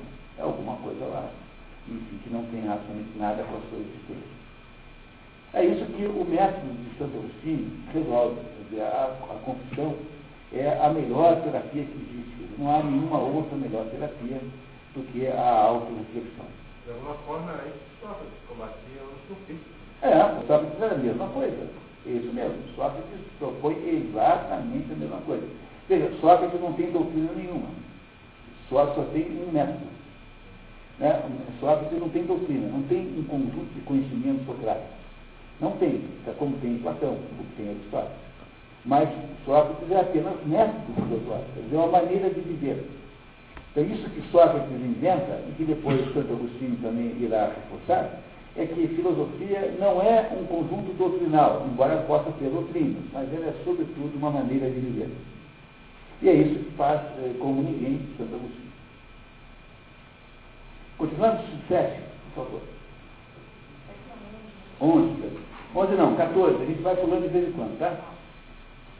Costuma você também na literatura grega, em palavras tais ficções, Homero se provavelmente por fábulas, e é justíssimo na sua frivolidade, ainda que para mim, menino, fosse amargo. Creio que a jovem grega se poderá dirigir o mesmo caminho com Homero, quando ligavam ao estudá-lo. O trabalho de aprender inteiramente a língua estrangeira, como se perdia com o céu toda a suavidade das fábulas gregas. Não conhecia nenhuma palavra daquela língua, e para me fazerem aprender, ameaçavam-me com terríveis castigos e crueldade. É verdade que outrora, quando criancinha, também não sabia nenhuma palavra latina, e consegui instruir, sem temor de um castigo, só com prestar atenção e cair das anos, sem respirar textos que seguiam as alegrias dos soldados. Aprendi, sem a pressão correcional do instigador, impelido só pelo meu coração desejoso de dar a luz dos sentimentos, o que não seria possível sem aprender algumas palavras, não da boca dos mestres, mas daqueles que falavam comigo e em cujos ouvidos obedeciam as minhas instruções. Isso ressalta com evidência para aprender, é mais eficaz uma curiosidade espontânea do que um constrangimento ameaçador. Contudo, essa violência grosseira, graças às vossas leis, por excesso da curiosidade. Sim, graças às vossas leis, que desde os células dos mestres até a estrutura dos mártires sabem usar as suas terceiras solitárias, para me chamarem a voz por meio das virtudes perniciosas com que nos vemos afastando. As células são palmatórias então, aquilo que está aqui, que é importante nesse debate aqui, ele que ele era mal estudante, né, detestava grego, tinha horror a grego, e sabia falar cartaginês, e aprendia latim na escola, mas grego não sabia. O grego tinha que ser aprendido necessariamente, que era uma língua cultíssima da época, né? E, as, e o Novo Testamento era em grego. Ainda não havia uma versão oficial latina vulgata, que acontece mais ou menos quando ele é adulto, né? 400, no mesmo ano do, das confissões. E Santo Agostinho, então, aqui nos dá uma ideia do tal do ciclo da, da, ciclo da regra do, do circuito de atenção, que é a regra que diz que só se aprende aquilo que se quer aprender de verdade e crônica. E isso implica numa lição extraordinária até o próprio conceito de escola universal, porque a escola universal, como imposição a todas as crianças de um certo conjunto de conhecimentos, é uma coisa profundamente antinatural. Não no sentido de é, de ser é, fora da natureza humana, mas é alguma coisa que deve ter como resultado final baixíssimo rendimento. As crianças não têm o menor interesse em estudar coisa nenhuma, não têm interesse em como é que acentua o I e não estão interessadas nessas coisas, estão interessadas nas outras coisas aí, do mundo, em quaisquer que sejam elas. Né? Mas o Agostinho era também vítima disso, porque no fundo, no fundo não queria estudar nada, e, e ele só se interessa por, por ideias, né, pelo mundo intelectual, quando encontra os maniqueístas. Então, por aí você vê que uh, a obra de Deus sobre Agostinho não deixa de ter uma certa sabedoria, talvez seja por aí mesmo que tivesse ter começado. É, não, não é assim? Às vezes você entra pelo mundo, no mundo intelectual pela porta errada, mas já está dentro do mundo intelectual. Aí é uma questão de acertar o lugar para onde se. Né? Então é isso mais ou menos que ele está nos contando aqui das dificuldades imensas. Repare que está o tempo todo fazendo laudações a Deus e torna o texto, às vezes, um pouco, assim, digamos, é, é, é um pouco perturbador, mas eh, não é, não é de modo nenhum inacessível. Aí nós pulamos agora para a página seguinte, livro 2 dos pecados adolescentes, e agora vamos ver ali desordens da juventude. Clarinha. Quero recordar as minhas surpresas passadas e depravações carnais da minha alma, não por casamos, mas para vos amar, meu Deus. É por amor do vosso amor que amargamente chamo memória os caminhos viciosos, para que me justifiquei a doçura que não engana, doçura feliz e firme. Concentro-me livre da dispersão que me dissipei e me reduziu nada, afastando-me de vossa dignidade para inúmeras bagatelas. Quantas vezes na adolescência ardi em desejo de me satisfazer em prazeres infernais, ousando até entregar-me a vários tenebrosos amores. A minha beleza definhou-se a poder de vossos olhos, por buscar a complacência própria e desejar ser agradável aos olhos dos homens. É, o que for que ele tenha feito, que ele não entra em detalhes maiores, mas aparentemente é menos do que faz o escoteiro hoje em dia.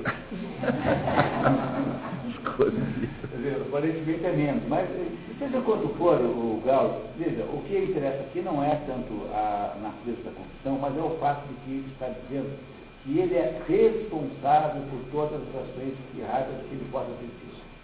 Ele não foi induzido por amigos, não são os amigos que o fizeram pecar, não foram, não foram os más companhias, ele mesmo que é o culpado. E se você não é capaz de atribuir, se você não é capaz de retirar a influência alheia na sua vida, você nunca será capaz de tomar conta da sua própria vida. E a condição para tomar conta da própria vida é você se responsabilizar por ela, mesmo que você não seja tão responsável assim. Porque não há nenhum outro modo de fazer isso. Então, eu não canso de contar para vocês o exemplo da história de Édipo. Numa das versões existentes sobre a morte de Édipo, diz que Édipo, depois, Édipo tinha furado olhos e tinha, e tinha se caído em desgraça política, né? quando descobriu-se matador do pai e é, marido da mãe. Né? E aí, Édipo, é, apesar de não ter sabido, não, não, sabia que era pai e mãe, ele fez esse ato de mutilação e todo mundo disse assim, mas por que, que você fez isso, você não tem culpa, então, mas eu, eu tendo culpa ou não, eu assumo a responsabilidade, eu devia saber. Eu assumo a responsabilidade por si. Aí quando o Edson depois morre, há várias versões, né? Essa não é a versão, digamos, mais conhecida. Ele está sendo levado para o cemitério num cortejo muito vagabundo, assim, porque ele era um rei muito desacreditado, né? E aí começam a descer os deuses do Olimpo e começam a acompanhar o cortejo fúnebre. E todo mundo fica assustadíssimo. Os deuses estão acompanhando o enterro de Édipo. Aí, num dado momento, desce Deus em pessoa. Começa a acompanhar o caixão, né? Aí alguém diz assim a Deus, mas Deus, como é que pode você, que é Deus, ver aqui no enterro desse vergonha, desse que está ficado, desse que matou o pai, a mãe teve quatro filhos com a mãe, com a própria mãe, porque Aí Deus fala assim, olha, na hora em que ele assumiu a responsabilidade pela sua própria vida, ele tornou-se como um de nós. Eu vim aqui prestar homenagem a um dos meus pais. Não há modo de você tomar conta da sua vida enquanto você fica reclamando que a culpa é dos outros. Dizer, ou você aceita que a culpa é sua, toda ela, mesmo quando é, ou então não tem modo de você controlar a sua própria vida. Olha, como é possível alguém pretender produzir é, descoberta sobre a, a, estrutura das coisas, sobre o mundo, se você não tem nem coragem de assumir a própria vida. É isso que Santo Agostinho está aqui nos ensinando a entender. Não é isso? Vamos para o número 4, por favor. O curso punido pela vossa lei, ó Senhor. Lei que invariavelmente gravada nos corações dos homens, nem sequer a mesma iniquidade poderá pagar. Ora, ladrão haverá que forte com gosto outro ladrão, até o rico não perdoa o indigente por compelido ao pela miséria?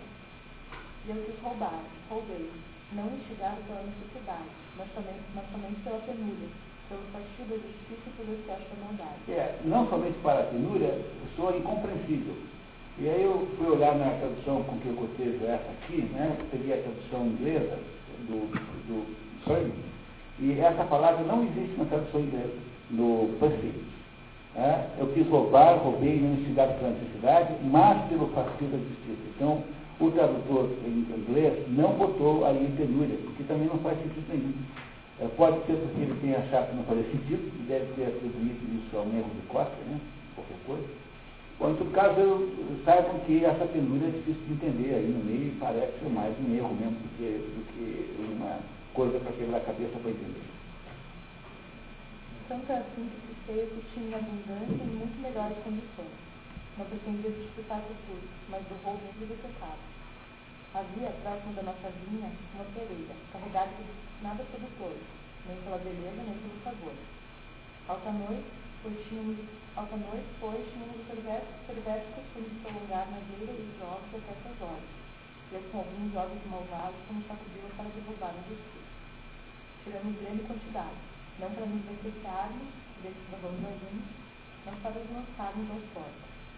Portanto, todo o nosso prazer consistia em praticarmos o que nos como o fato de roubo ser ilícito. É, isso, isso é menos do que um escoteiro é capaz de fazer no, no, no mundo moderno, né? Então, na verdade, um dos poucos crimes, assim, que ele, um dos poucos pecados que ele confessa com detalhes é a sexualidade pequena. No entanto, é, não é o tamanho do pecado que interessa aqui, mas é o fato que ele está dizendo assim, eu fui lá e roubei mesmo porque eu queria roubar, não é que eu fizesse, pobre, então eu fiz. Essa ideia da assumir a culpa é o que me interessa fundamentalmente, e é a terapia certa para você conseguir produzir qualquer conhecimento, é, em última análise, é a sinceridade para consigo mesmo. Ser, ser capaz de contar a própria história, aquilo conta para Deus, né? mas ele, no fundo, poderia contar a própria história. Também não faria a menor diferença.